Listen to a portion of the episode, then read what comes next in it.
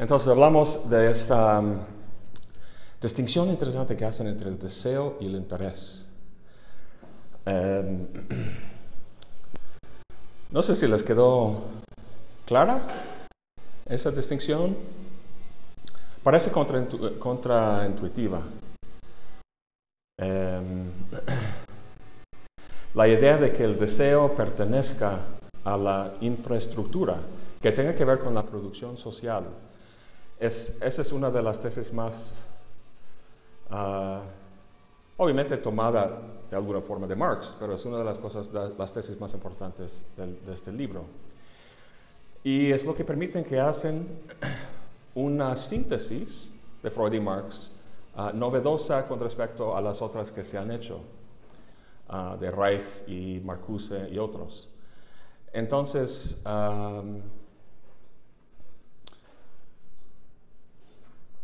no sé qué, si captaron esa distinción entre, deseo y interés.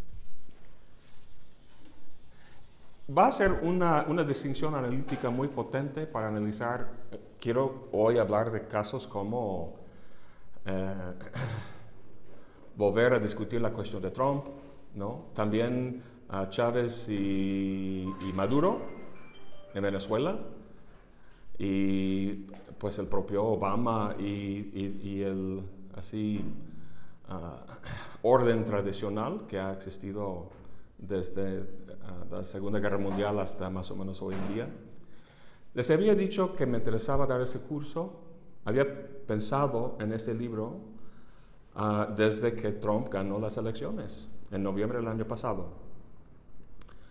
Y con de repente la, discusión en, en en los periódicos, en la tele, entre los comentaristas de élite, ¿no? hablando de, de, ah, una vuelta al fascismo. ¿no?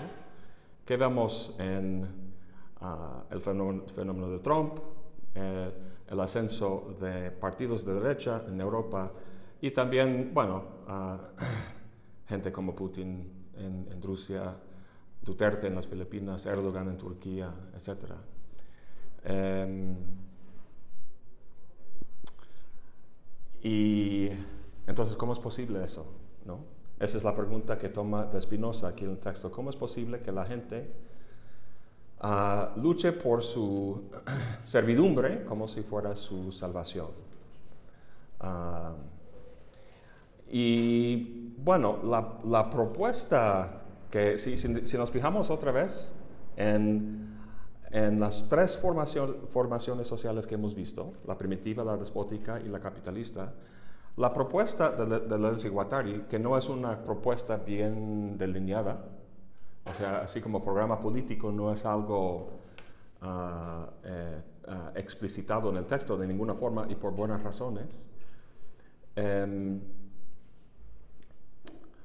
la, los lineamientos básicos de lo que ellos proponen, no se parece para nada a lo que, lo que, lo que hubo bajo este, Obama o las este, administraciones anterior, anteriores a Trump. ¿no?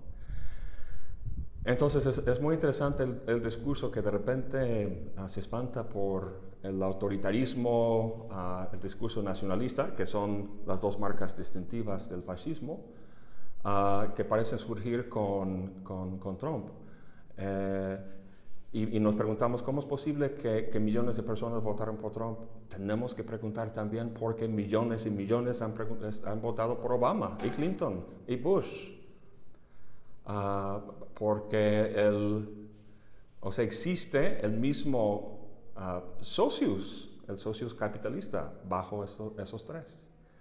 Entonces el fascismo es algo mucho más amplio para, para, eh, para Deleuze y Guattari y los comentarios de Foucault en, el prefacio. ¿no?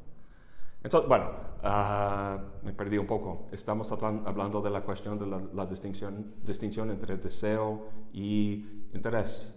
Ah, y es muy importante, el deseo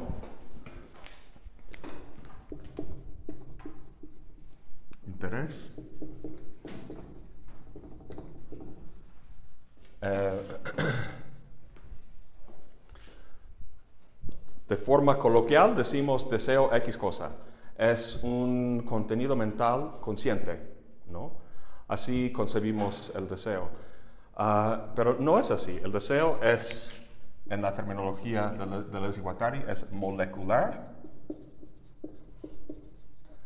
e inconsciente.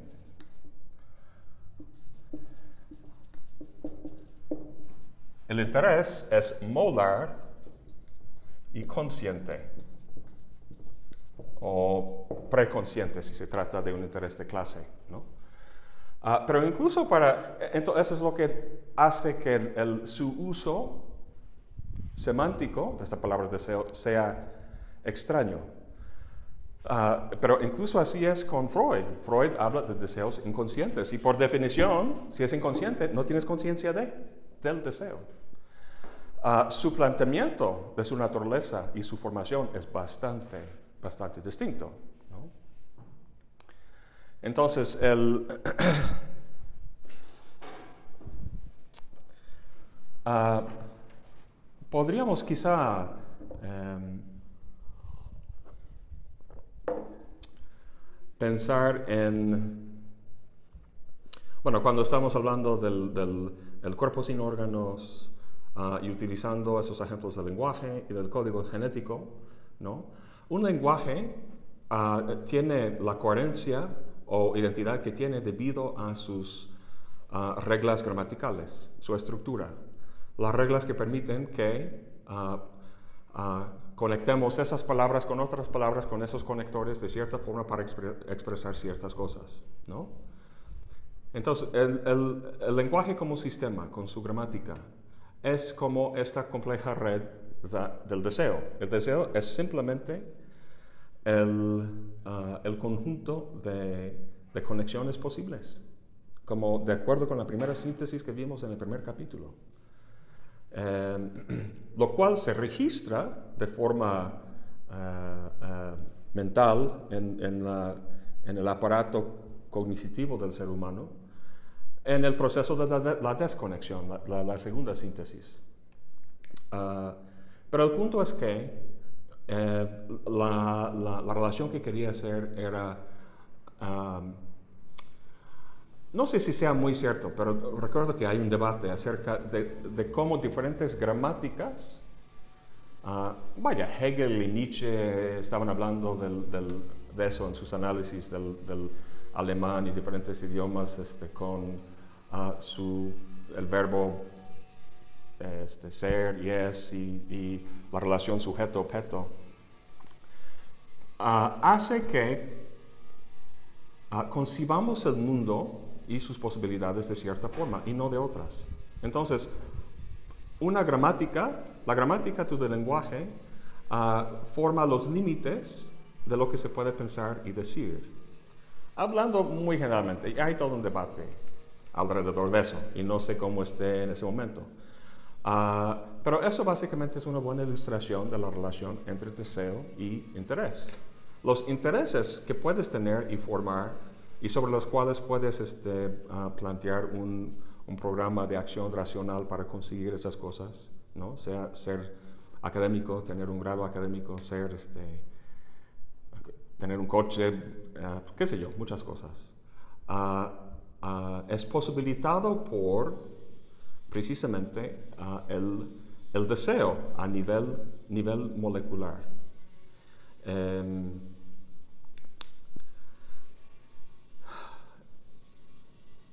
yo sé que todavía suena extraño eso, ¿no? Pero, es, es pero si, si, nos damos cuenta que el deseo para Deleuze y Guattari no es más que o es sinónimo de la producción social, el deseo forma parte de la infraestructura, entonces podemos, em, ah, ah, podemos concebir nuestras posibilidades en términos de intereses en función de lo que el sistema de producción que tenemos actualmente, el capitalismo, permite. Entonces, el socius del capitalismo es el capital. El capital funciona a través de este proceso de axiomatización en primera instancia, para relacionar los elementos. No se relacionan de forma simbólica, de acuerdo con valores o historia y todo eso, sino de forma mecánica, axiomática, para generar plusvalía. Y luego vimos la dinámica de la desterritorialización y reterritorialización, descodificación, bla, bla, bla, bla, bla. Entonces, por ahí va el, el, asunto. Entonces, cuando, cuando, cuando eh, Deleuze en el texto habla de, gente que, ah, que, vota por un líder ah, fascista, o en nuestro caso pensando en el caso de Trump y los millones que votaron por él, diría que uh, volvemos a la cuestión de la, de la, ideología, la manipulación, la mentira y todo eso.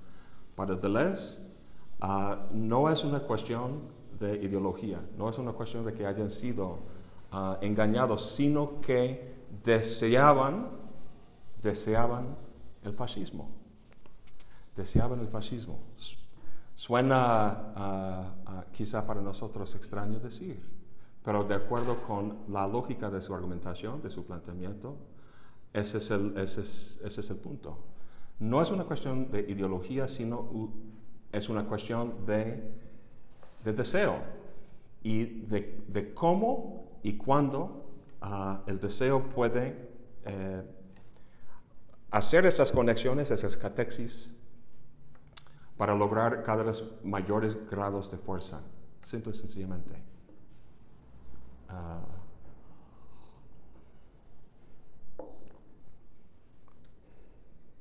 fíjense que Nietzsche, Nietzsche eh,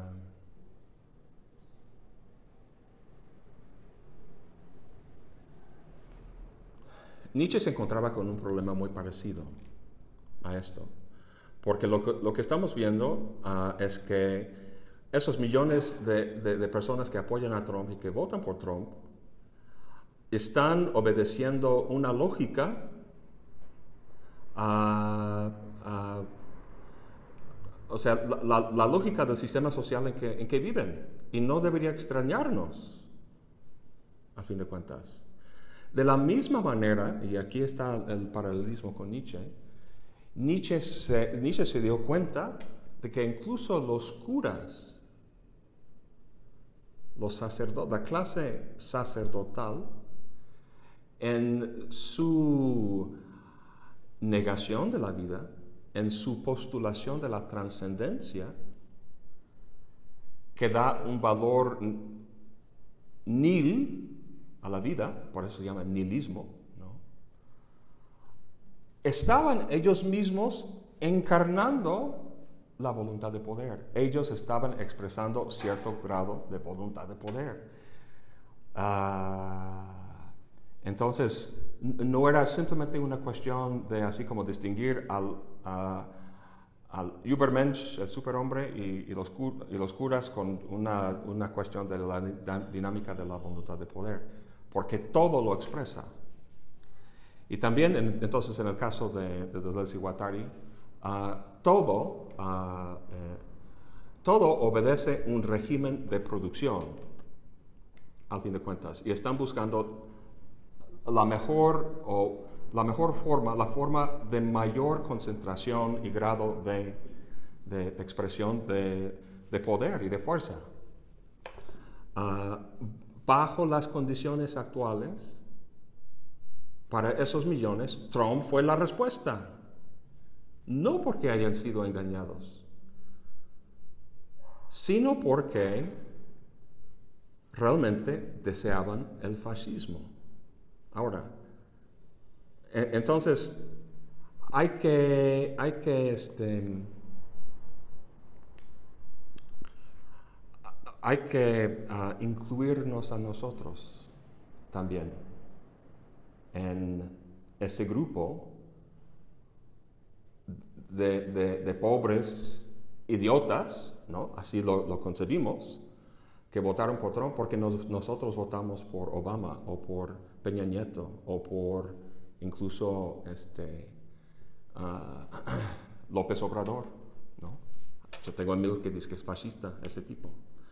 Y no me extrañaría, así como Chávez y Maduro en, Venezuela, con los mejores deseos de, cambiar la, o sea, la, revolución boliviana. Eso.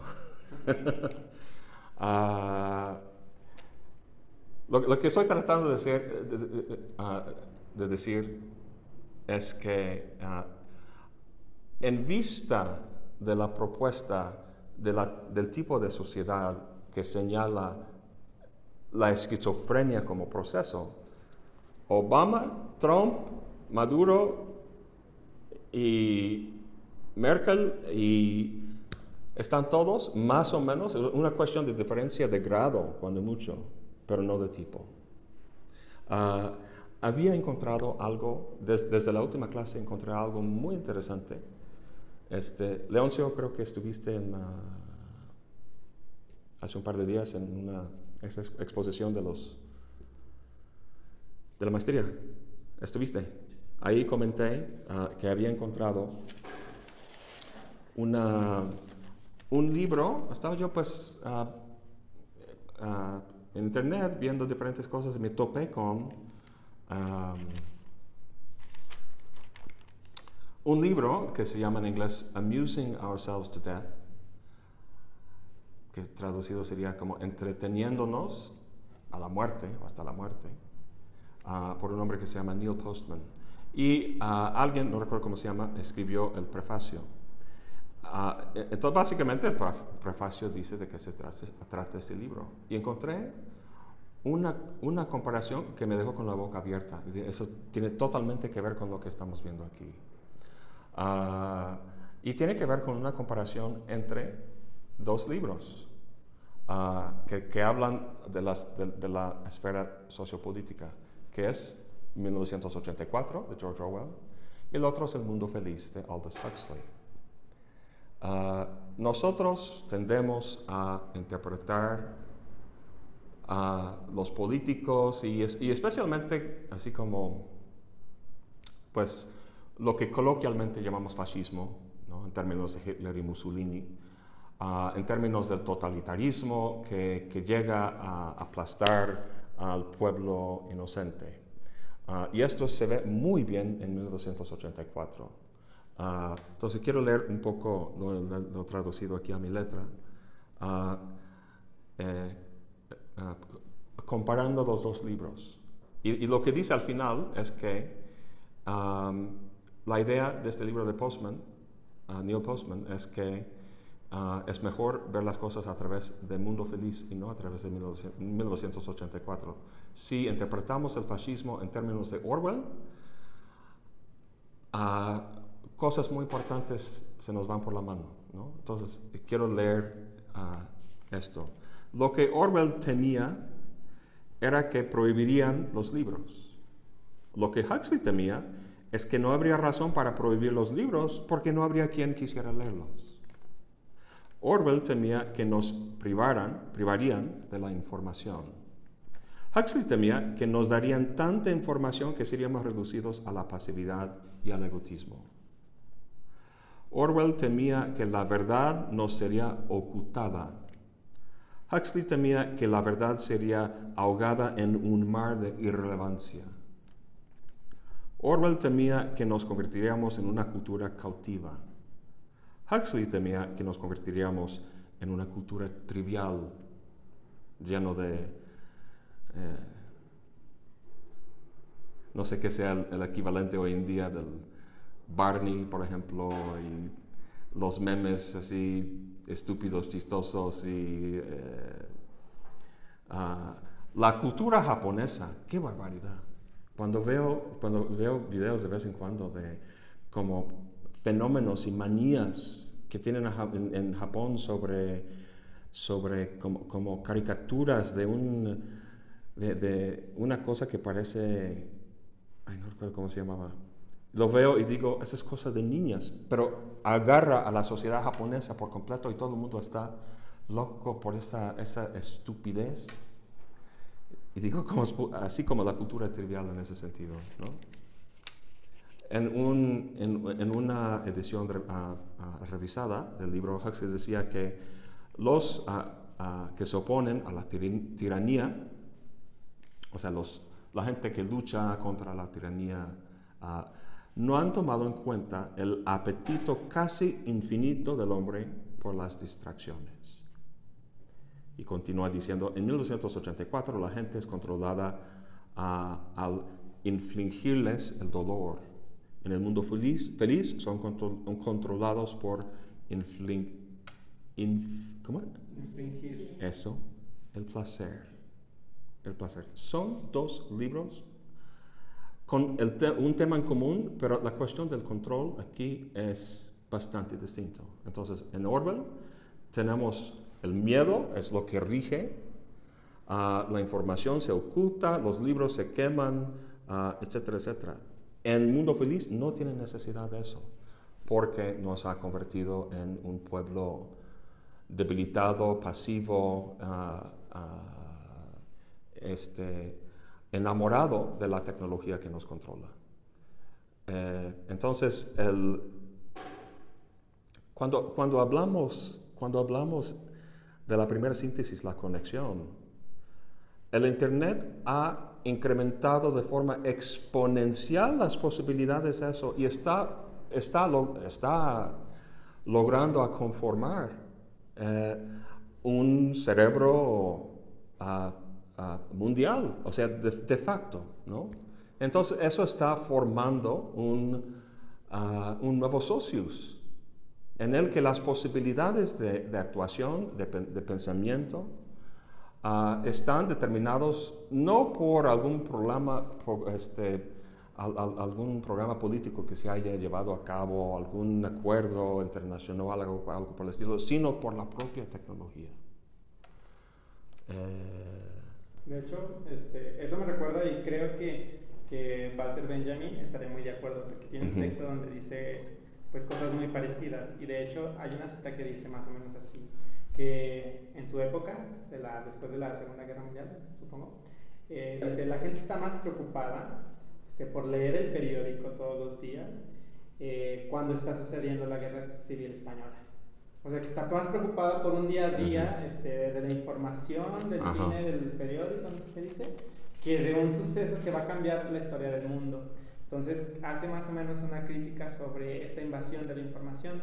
Y Todorov, en su libro sobre los abusos de la memoria, este, dice exactamente lo mismo, que estamos llegando a una nueva barbarie que el fascismo o los gobiernos autoritarios tienen, pero de manera diferente, ¿no? Con un exceso de cosas, de cosas, de cosas que, nos, que nos hacen no ver lo que debemos ver. Pues yo creo, sí, yo creo que el, sí, ese tema se ha tratado por muchos, la, forma en que la, tecnología convierte, convierte, al, convierte, al, pueblo en, un, en, pasivo y, y uh, desinteresado y, y, todo eso. Es simplemente que, que nunca había visto esta comparación entre estos dos libros y que el, el de Orwell así como es definitivo para, para el enfrentamiento con la maldad de un Hitler. ¿no?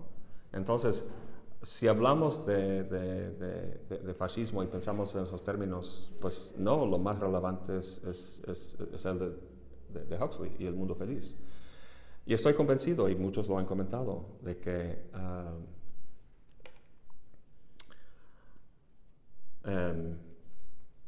el desarrollo de, las redes sociales ah, en los últimos, incluso en los últimos cinco años.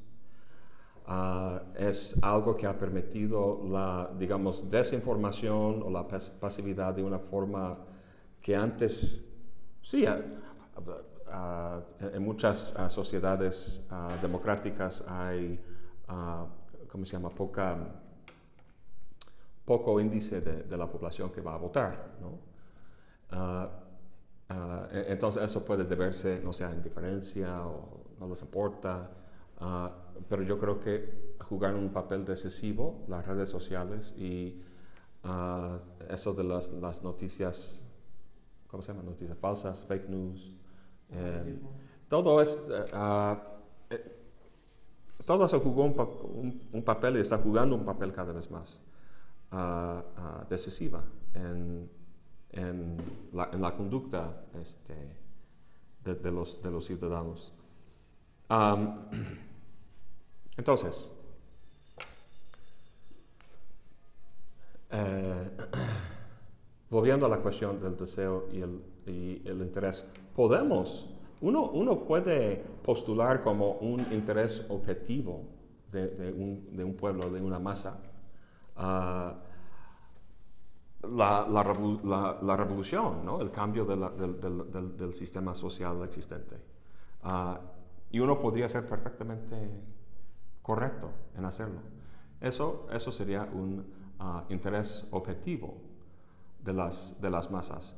Pero lo que el esquizoanálisis de Deleuze pregunta, la pregunta que surge uh, es, ¿bajo qué circunstancias ese interés uh, corresponde o se convierte en su deseo? Esa es una pregunta muy interesante. La superficie tenemos un interés. Los, los, la gente que votaron por Trump tenían un interés de, de, acabar con la corrupción en Washington, acabar con el sistema político que reinaba durante muchísimos años. Uh, uh, eh, tenían uh, un interés objetivo muy claro y, digamos, correcto. no, no, tiene sentido decir que, que estén mintiendo, lo que realmente quieren esas cosas como, como objetos de interés. El problema es que su deseo no concuerda con eso. Su, deseo en tanto que esa, esa eh, ah, nivel o red de, de, posibilidades de, actuación y de pensamiento. Em,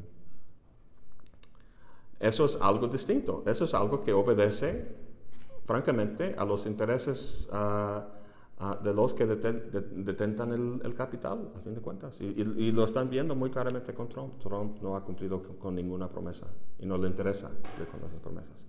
Entonces tenemos esa, ese, ese choque entre, entre interés y deseo que tradicionalmente ah, ah, explicamos en términos de la ideología, la manipulación, etc. Entonces aquí um, Deleuze y Guattari están preguntando por ¿Cómo pueden coincidir, esas dos cosas? ¿Cómo pueden ah, sus intereses ah, convertirse o corresponderse a ese nivel inferior de, deseo? Otra forma de decir eso es que la, el interés consciente, preconsciente, Ah, puede ser revolucionario en su contenido. Es decir, queremos cambios, queremos este, mejores sueldos, queremos este, bla, bla, bla, bla, bla, bla.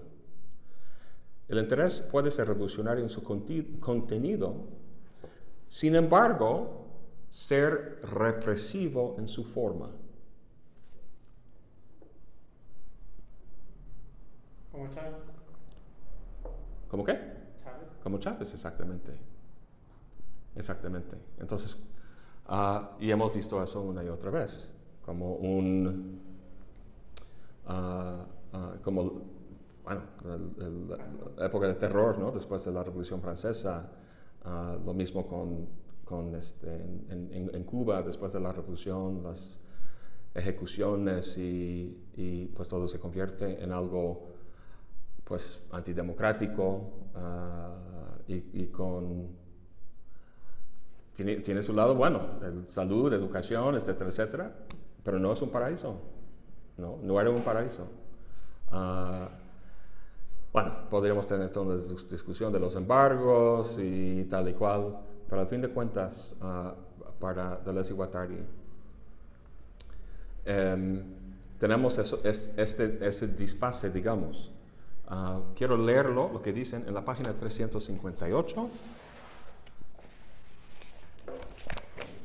hasta abajo. Dice, de, de cualquier modo, a ver, una línea antes, el principio más general del esquizoanálisis dice siempre que el deseo es constitutivo de un campo social. De cualquier modo, es infraestructura, no ideología. El deseo está en la producción como producción social, del mismo modo que la producción está en el deseo como producción deseante. Pero estas formulaciones pueden entenderse de dos maneras. Según el deseo se esclavice a un conjunto molar estructurado que constituye bajo determinada forma de poder y de gregariedad. A ver, vamos a saltar un poco. Dice, podemos concebir pues que un grupo pueda ser revolucionario desde el punto de vista del interés de clase y de sus catexis preconscientes, pero que no lo sea y que incluso siga siendo fascista y policíaco desde el punto de vista de sus catexis libidinales. Em, entonces, esto ah, ah, aquí es donde encontramos esa, esa diferencia entre los dos niveles. ¿no? Podemos verlo ah, por el lado externo de intereses revolucionario, pero en la forma represivo. Cualquier revolución, la, propia noción de, revolución ah, implica ruptura, es una ruptura radical con el pasado. Em, y lo que, están, lo que vemos aquí ah, son, digamos, dos formas de revolución. Una es inconsciente, tiene que ver con el deseo, y la otra es preconsciente, consciente, que tiene que ver con los intereses. Em,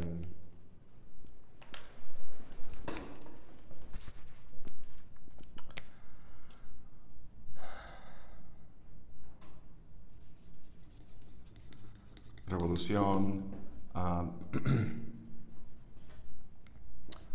inconsciente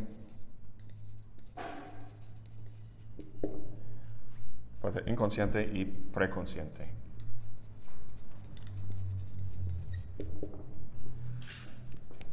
Esto tiene que ver con el planteamiento de ah, ah, ah, nuevas metas, valores que se, llevan a cabo al, tomar el, poder. Y ese poder es lo que les permite llevarlo a cabo. Em,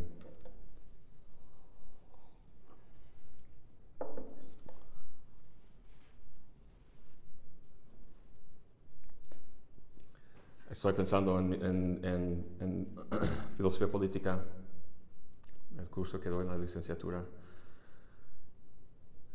Ah, cuando leemos a Rousseau, hay algún punto, no recuerdo en qué parte de, nuestra lectura de, Rousseau, y estamos hablando de, los políticos corruptos que tenemos aquí en el ayuntamiento de Jalapa, Ah, y cómo agarran y roban el dinero, todo lo que quieras y tienen poder, ¿no? Y luego tenemos en la sierra, aquí, ah, campesinos ah, muy pobres.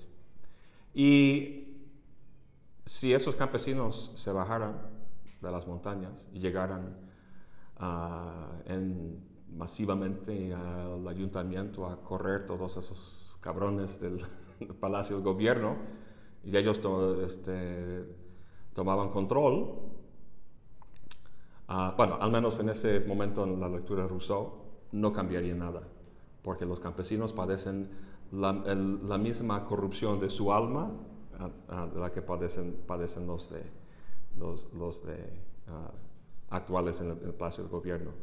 aquí, pues hay algo, algo parecido.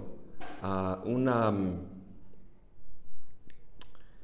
eh, ah, en el caso de una revolución preconsciente, eh, la idea es simplemente tener la misma dinámica, pero con otros objetivos, otros objetivos, otras metas.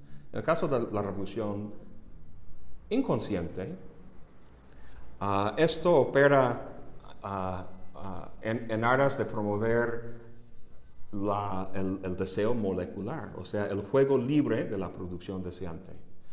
ah, no limitado por el complejo de Adipo, por las exigencias de capital, etcétera, etcétera.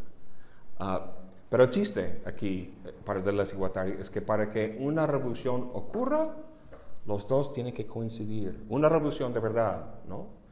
Ninguna revolución puede darse sin metas, sin planear metas y,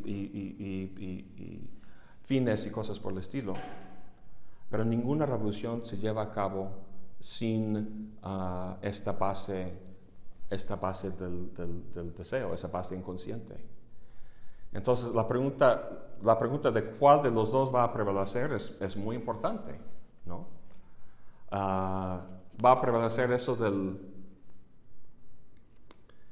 Em, cuando las revoluciones se, ah, ¿cuál es la palabra?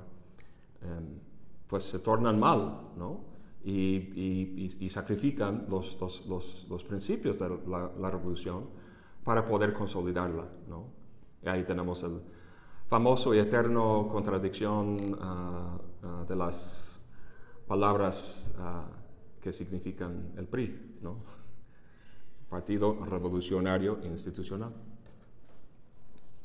Em, entonces, una revolución puede tornarse mal, sin, este, duda, y volverse a, repetir las mismas estructuras de poder, o incluso ser más represivo que, que, el régimen anterior. Eso lo hemos visto una y otra vez en la historia. O, y esa es la esperanza de, de o una revolución inconsciente puede ah, lograr ah, el éxito en el sentido de llevar la, la, producción deseante molecular a, prevalecer o predominar sobre la, el instinto del rebaño, ¿no? la, la socialidad molar, por así decirlo. Ah, entonces, esos dos extremos en, el último capítulo se, expresan en términos de esquizofrenia por un lado y paranoia por el otro. Ah, entonces, aquí en 359, siguiendo en el, párrafo de abajo, señala Deleuze dos posibles grupos que podrían llevar a cabo a la revolución. Dice, un grupo, un grupo revolucionario, en cuanto a lo preconsciente, sigue siendo un grupo sometido. Entonces, si la revolución se lleva a cabo en términos de, ah, en términos de intereses, de clase, por ejemplo, ah, va a tratarse, dice de desigualdad, de un grupo sometido. Incluso al conquistar el poder, en tanto que este mismo poder remite a una forma de poder que continúa esclavizándose y aplastando la producción deseante. Em, entonces, eso es un grupo. Y el otro grupo, ahí más abajito, dice, un grupo sujeto, a diferencia de un grupo sometido, un grupo sujeto, al contrario, es aquel cuyas propias catexis libidinosas son revolucionarias. Hace penetrar el deseo en el campo social y subordina el socius o la forma de poder a la producción deseante. Productor de deseo y deseo que produce, inventa formaciones siempre mortales que conjuran en él la efusión de un instinto de muerte. Bueno,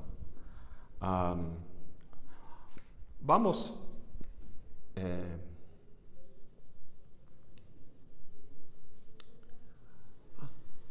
vamos a ver algunas posibilidades así de, ah, la evolución ah, de, cambio social en sentido revolucionario. un grupo ah, puede luchar eh, para cambiar las relaciones dominantes de poder y y no tener efecto. Simplemente uh, oponerse. Estoy, estoy pensando, se me vino a la mente el nacimiento de la tragedia de Nietzsche. donde en la tercera sección, creo, no, la segunda, uh, la cuarta, bueno, en las primeras, una de las primeras cuatro, uh, está hablando de, de las dos, los dos grupos eh, sociales en Grecia antigua, o en el, en el, el Ageo de aquel entonces, eh, que representaba esas dos fuerzas de lo apolíneo y lo dionisiaco. ¿no? Tenemos a los griegos propios eh, presocráticos y los bárbaros en las islas allá afuera. Los bárbaros son los dionisiacos y los, este, uh, uh, los que están en, en, en, la isla principal de Grecia son los, los apolíneos. Y habla Nietzsche de que levantan la cabeza de Medusa, ¿no? Para congelar el avance de ese peligro hacia, hacia ellos. Entonces, uh, uh, ¿por qué me vino a la mente esa imagen? no sé. Uh, ¿Cuáles son las formas de resistir el, el, el, régimen político?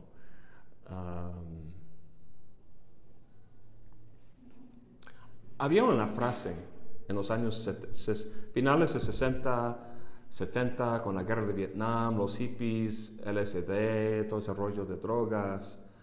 Uh, un profesor de la Universidad de Harvard, Timothy Leary, Timothy Leary fue su nombre, uh, y él fue uno de los abanderados de, de, de, todo un movimiento cuya lema, básicamente de hippies, pero su lema fue no sé cómo traducirlo al, al español. Uh, turn on, tune in, and drop out. Turn on, tune in, drop out.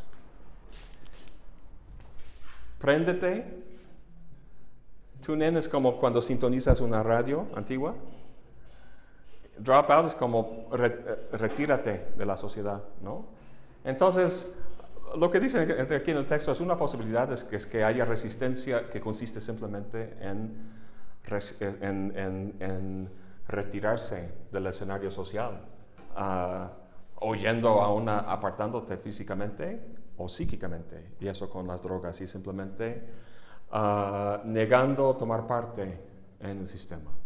Pues eso no cambia nada, el sistema sigue, ¿no? Um, o sea, no hay, eh, no hay repercusión social.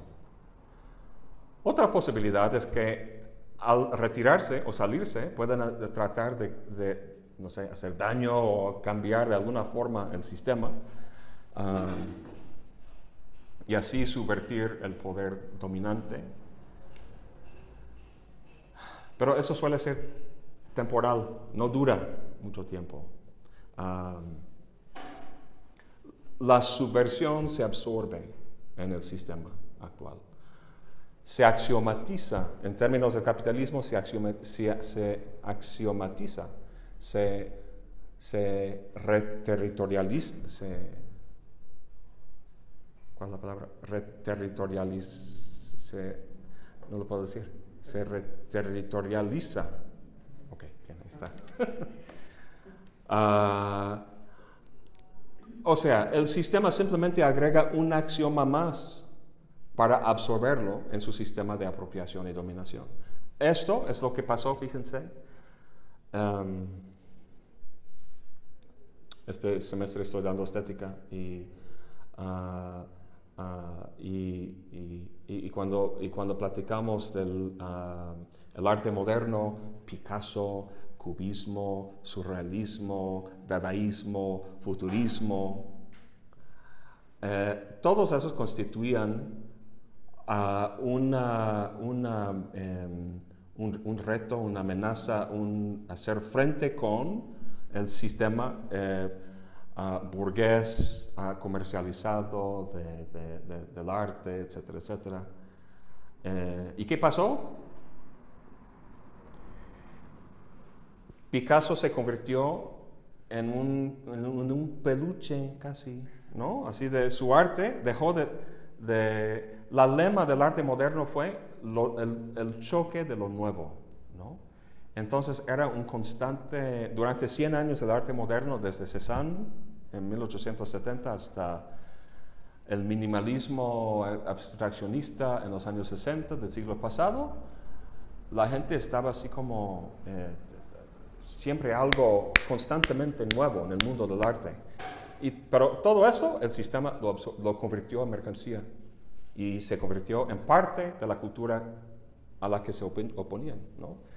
Eso es muy común, el, el capitalismo. Ricardo, dime. El, el net art también salió con este interés vanguardista.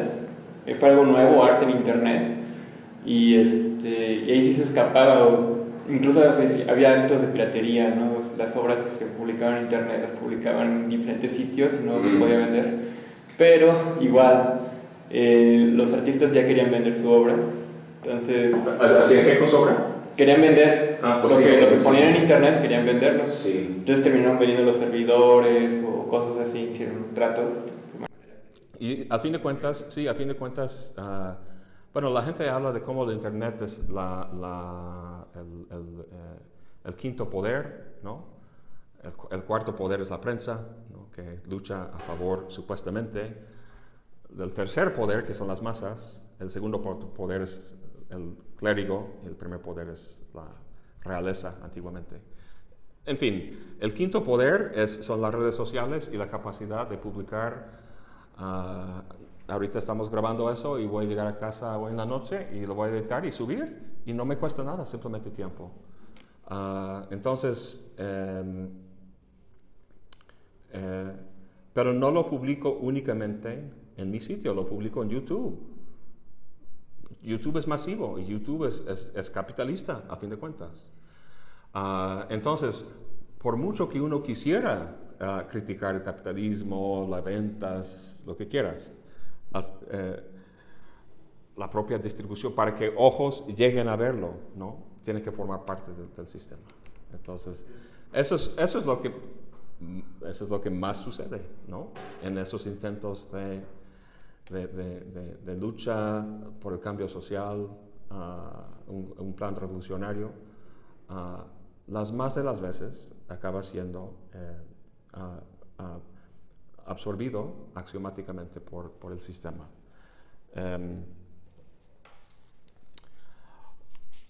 bueno, y, la, y, y, otra posibilidad, y eso es lo que espera Deleuze y Guattari, uh, uh, es que grupos sujetos, como este segundo que menciona aquí en 359, uh, logren llevar a cabo una ruptura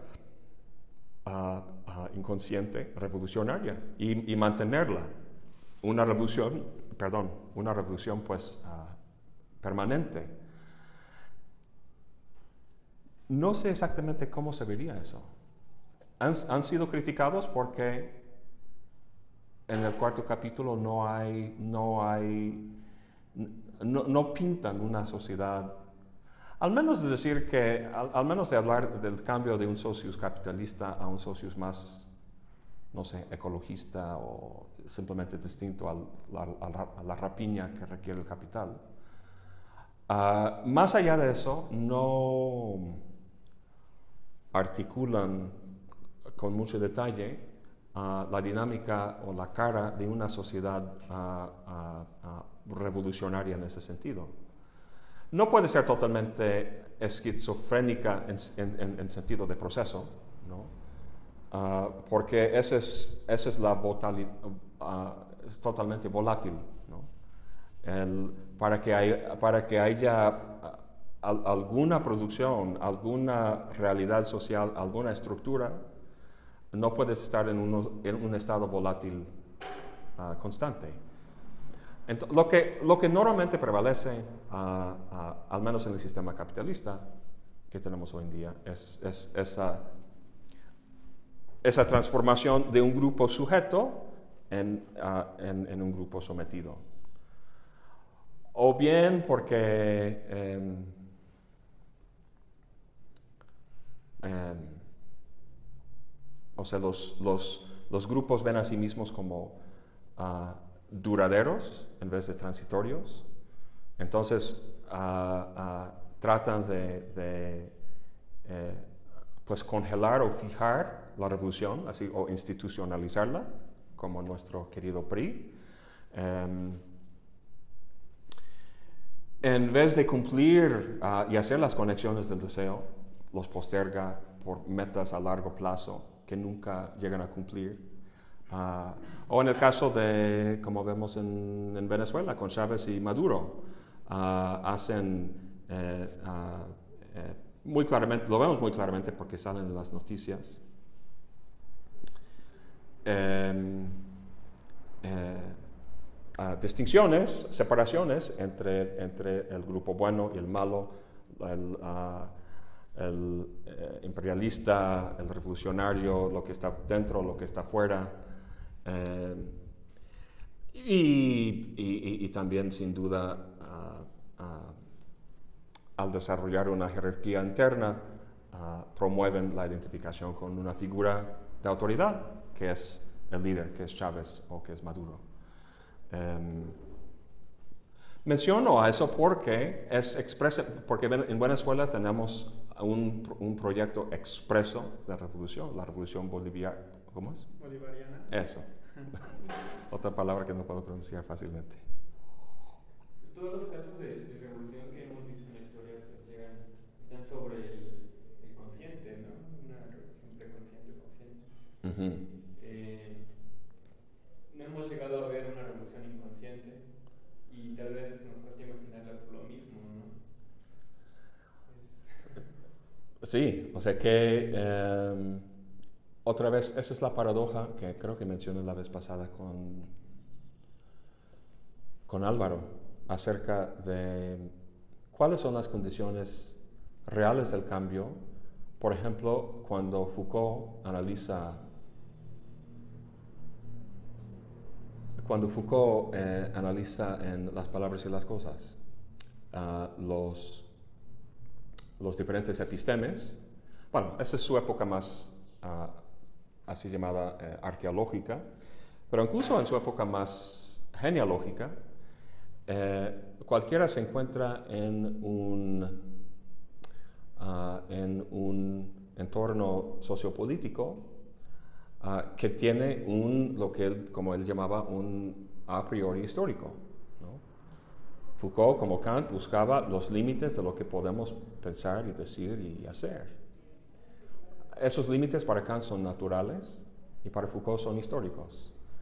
Pero a fin de cuentas ah, es importante identificar esos límites, no para obedecerlas, sino para hacer un experimento en ir más allá de ellas, de ellos.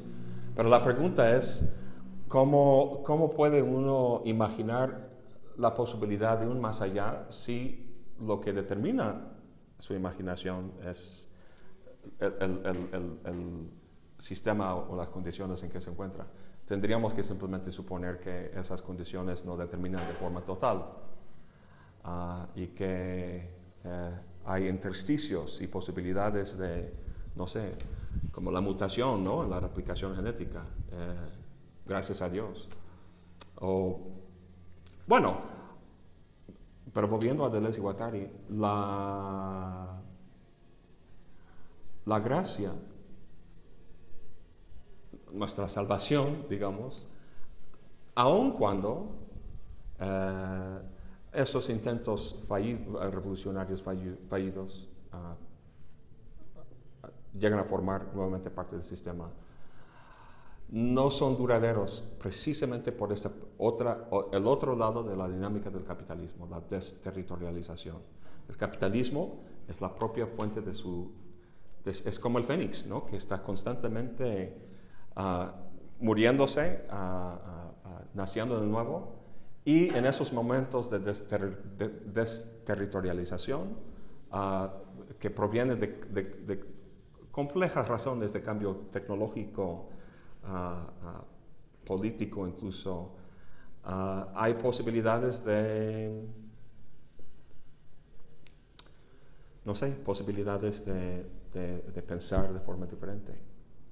Ahora, por un lado, la gente quisiera pensar que con el Internet ¿no? Lo hemos visto aquí en, en, Veracruz, en nuestra propia experiencia social, política, de, cómo a través de las diferentes apps y Facebook, etcétera, se convoca a gente para una marcha, este, se difunde información. La verdad es que ha habido mucho cambio. El lado oscuro de eso uh, es precisamente lo que expresé aquí con uh, esas palabras uh, en ese libro sobre, sobre Orwell y, Huxley.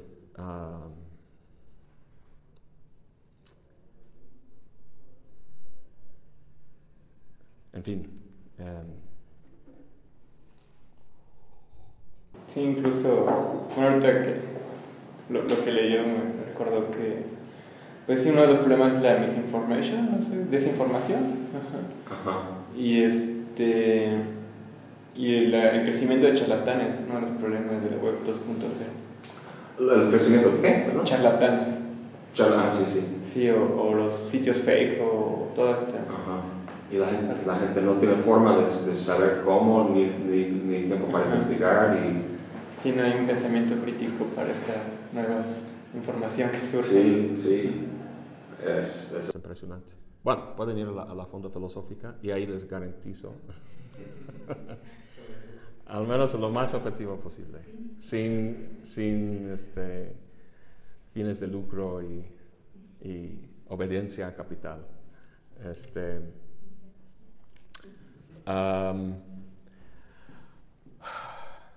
pero bueno, e, e, entonces el aunque quede escueto y,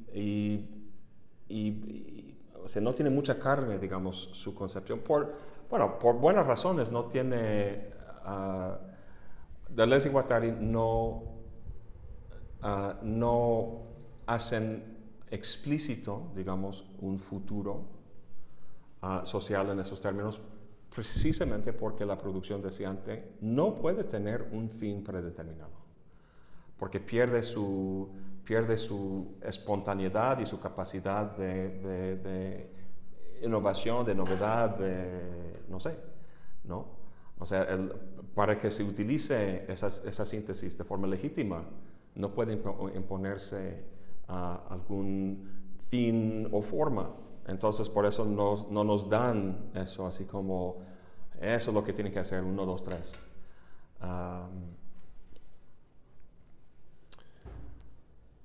Eh,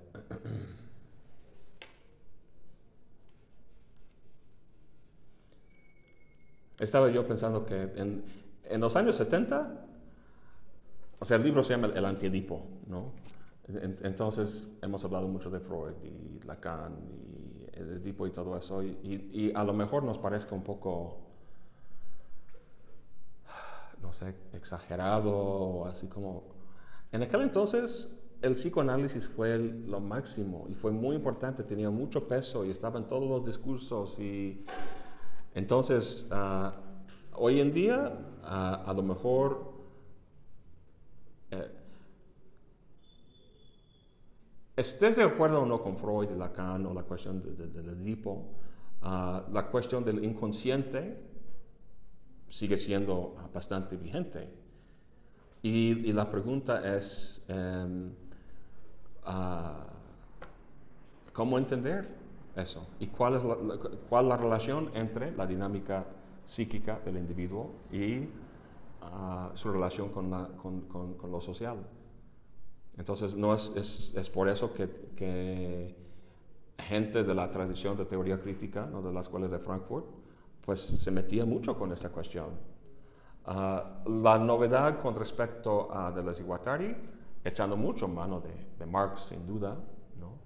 y también Nietzsche, ah, es ah, esta noción del, del, deseo formando parte de la infraestructura, simple, simple sencillamente.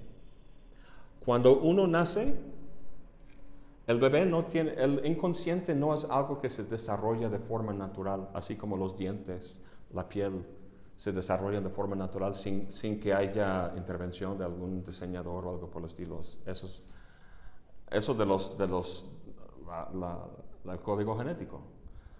Eso sí está hecho. Ah, lo que no está hecho, y es mucho más plástico, es el, es el inconsciente. Entonces, su estructuración o programación no obedece a algún código interno biológico, sino un código social. O sea, el socius dominante, reinante en la sociedad en cuestión. Ah, eso es lo que va a, eh, eso es lo que va a, regir, no totalmente, pero en, gran medida, las, eh, la conducta de los padres del niño, lo que piensan, lo que, lo que, ah, ah, lo que quieren, sus intereses, este, su actividad en la vida, sus valores, en, buena parte es un reflejo de este, de este ah, nivel de producción social. Entonces, ah, pero siempre hay variaciones, siempre hay variaciones, siempre hay momentos de fuertes de desterritorialización ah, y, simplemente la, propia mutación y variación que se da porque ningún sistema y aquí mismo lo, dicen, ningún sistema, incluso axiomático, es, ah, ah, cubre totalmente el, ah, campo social. siempre el, capitalismo está expandiéndose, expandiéndose para tener más cobertura, pero no es completo. Em,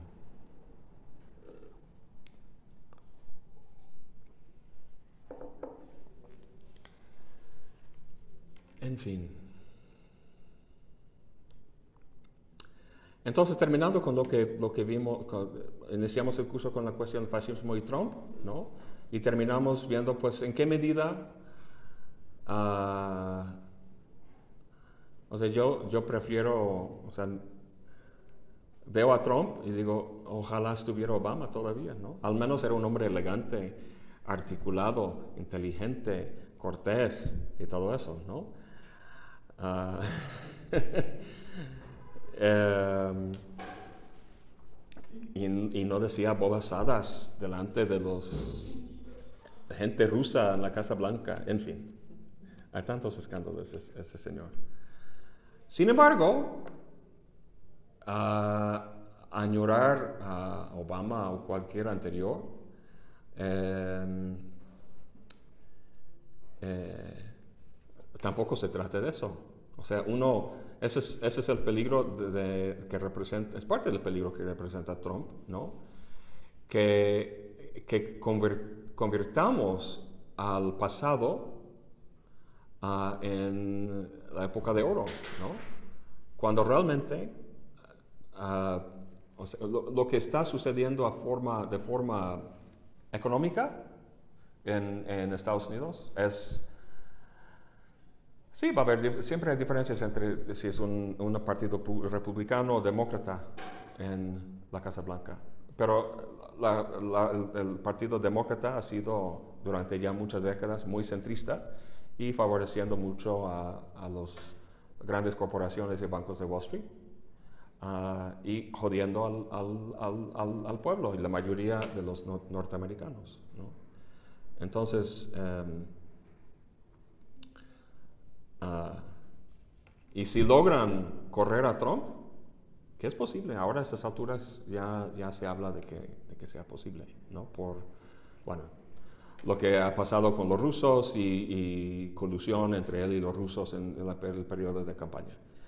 Pero si incluso logran correrlo, ¿quién va a quedar? Su vicepresidente, que, que, es, que, que no representa la revolución de ninguna manera.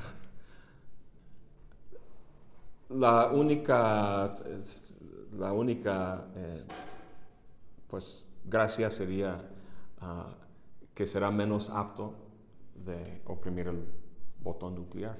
¿no? Pero de ahí en fuera, ah, dominación ah, y sacando provecho del, pueblo, así de igual forma. Entonces hay que, hay que eh, es, peligroso pensar en Trump como una anomalía. Ah, Entonces el fascismo, ¿de entonces, ¿de qué manera es el, el, pueblo norteamericano, el pueblo norteamericano que votó por Obama, también es fascista? De acuerdo con esta argumentación. ¿Cómo? ¿De qué manera?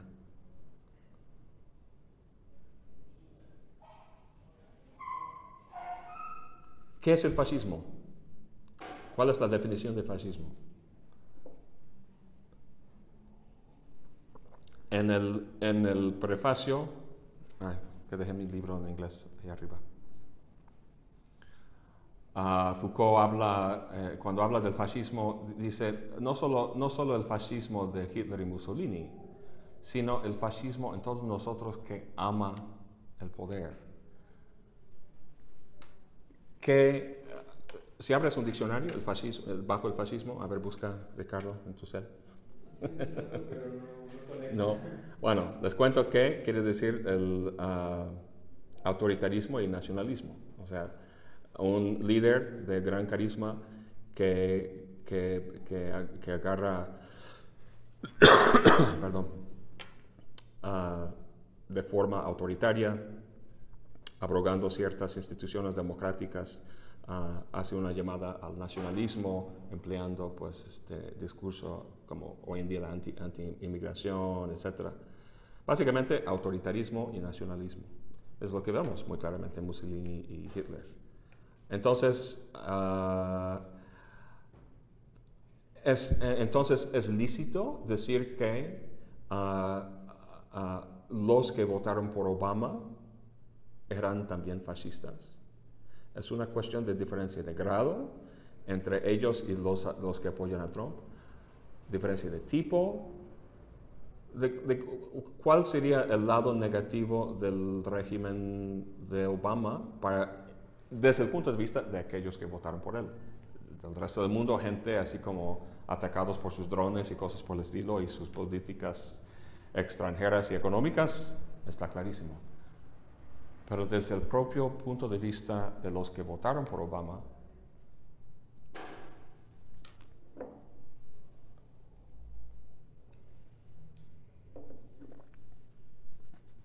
no sé, estoy pensando en voz alta. Porque yo no quisiera... le hace sentir este incómodo a uno, ¿no? Como comparar Trump con, con Obama. Pero desde la, desde la es necesario hacerlo.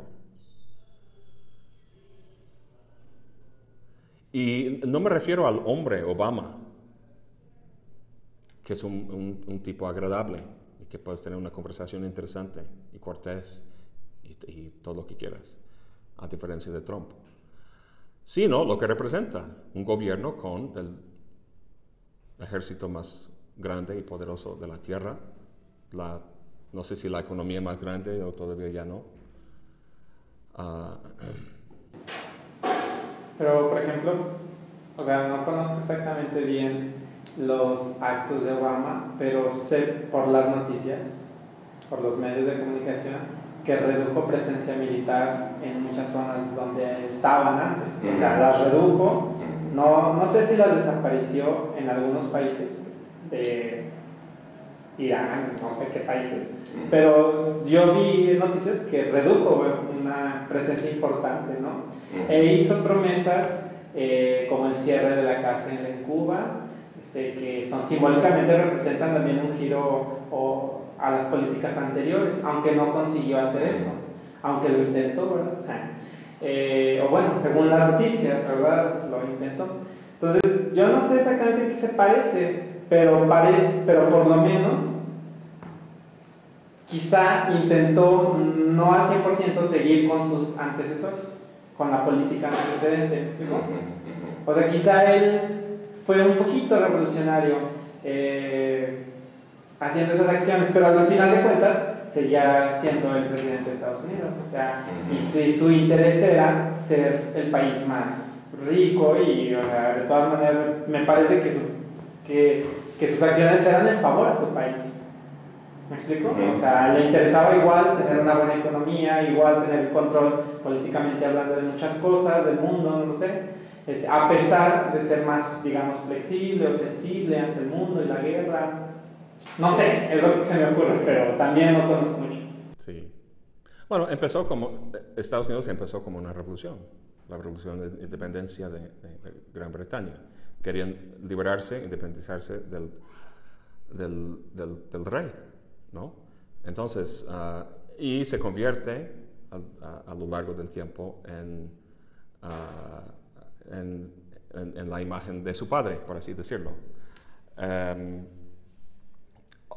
Obama, en tanto hombre, uh,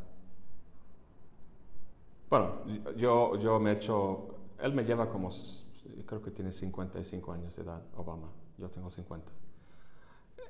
Él, estando en la Casa Blanca, en algún momento tenía eh, la edad que yo tengo ahora. Y cuando me di cuenta de eso, yo pensé, o sea, yo pensando en mí mismo, en mi personalidad, así, el pequeño Darin, ¿no? En la Casa Blanca y el, el hombre más poderoso del mundo, ¿cómo cambia tu psicología? ¿Cómo cambiaría tu psicología eso? Y, y yo con, no sé, varios discursos de, de, liberación social, lucha, dignidad, justicia, cosas por el estilo, otro trasfondo filosófico. Llego a la Casa Blanca con muchas ganas de cambiar las cosas uh, y me encuentro con un sistema vasto que, que, no sé, estoy pensando en voz alta, cómo aunque, aunque Obama fuera el más revolucionario de la calle de izquierda y todo eso, y que de, forma, bueno, nunca llegaría a la Casa Blanca siendo así revolucionario de la calle, pero imagínense que en el interior realmente fuera así, pues cómo va a cambiar todo un, un vasto sistema eh, tan intrincado. Eh,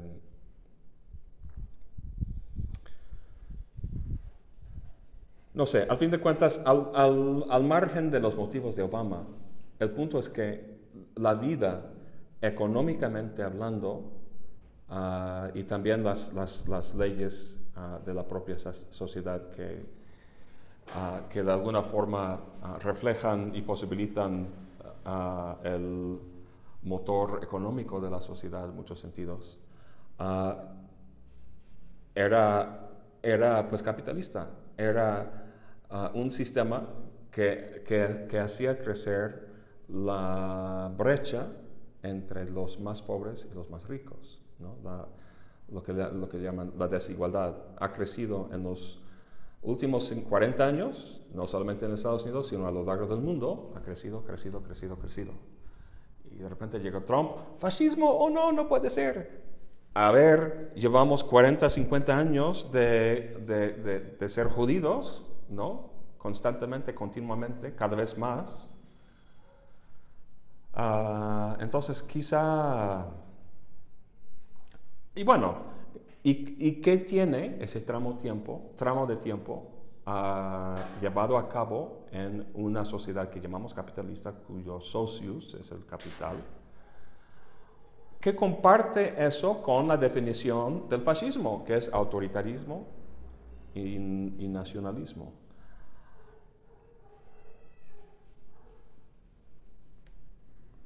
En Venezuela, la autoridad es un individuo. Es Chávez o es Maduro. En Estados Unidos, la autoridad es el capitán. Un tirano quizá bueno, no, quiero decir más este, consecuente, porque vemos a venezolanos este, muriendo en la calle en, su lucha ahorita, esta, resistencia. Y, aquí pues hay otra, eh,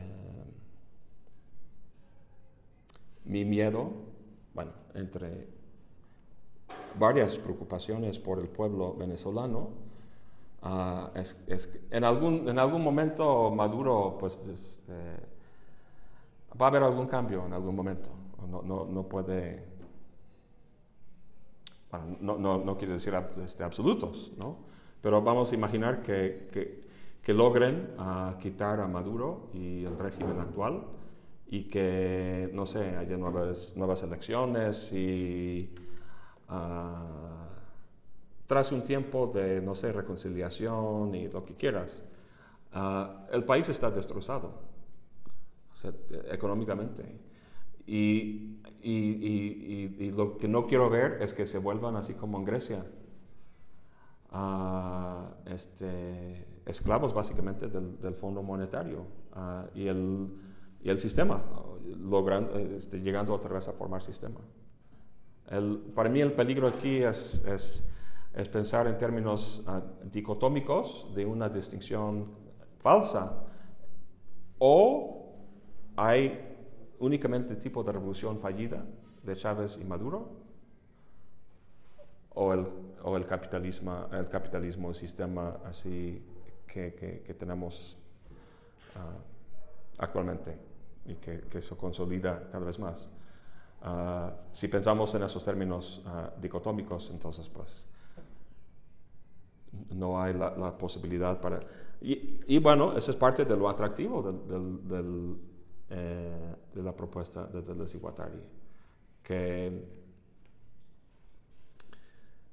esa, esa, y, y, acuérdense que la revolución permanente, que ellos se distingue de las tres anteriores, al tener el, componente económico, pero no el componente de poder. El componente de poder es lo que hace que ah, el capital eh, eh, domine, que territorializa las fuerzas de producción para sacar plusvalía al detrimento de la mayoría. Entonces, en un sistema eh, en, ese tipo de revolución que, ah, no, quiero decir plantean, porque no es así como muy detallado, ah, lo que sí existe es el componente económico. Ah, libre de las fuerzas de lo que ellos llamarían la, paranoia, que tiene que ver con el componente de poder. Si es posible lograr tal cosa, quién sabe. O sea, tenemos las reflexiones del Foucault sobre el poder, y el poder es omnipresente. Ah, lo interesante de, de, Foucault es que, al igual que Deleuze, cambió, nuestra concepción del, poder como una cosa hegemónica, que aplasta desde arriba este, de forma así contundente. Ah, habla más bien de la microfísica del poder y cómo el mismo sujeto es cómplice en su propio control.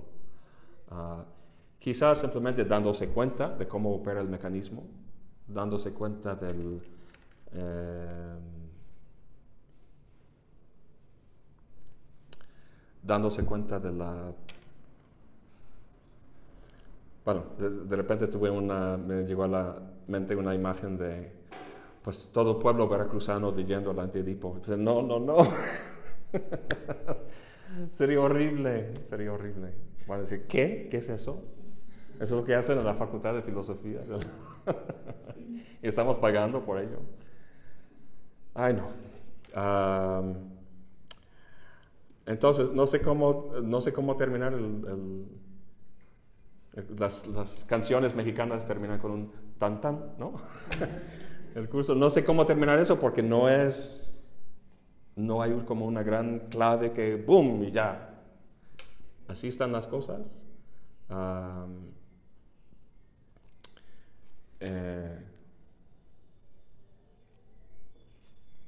en mil misetas eso sí, es una, propuesta más eh, aterrizada, ah, innovadora en cuanto a el, empleo de esta dinámica que describe en el último capítulo en diferentes estratos ah, sociales, ah, incluso en el mundo, en el propio mundo natural,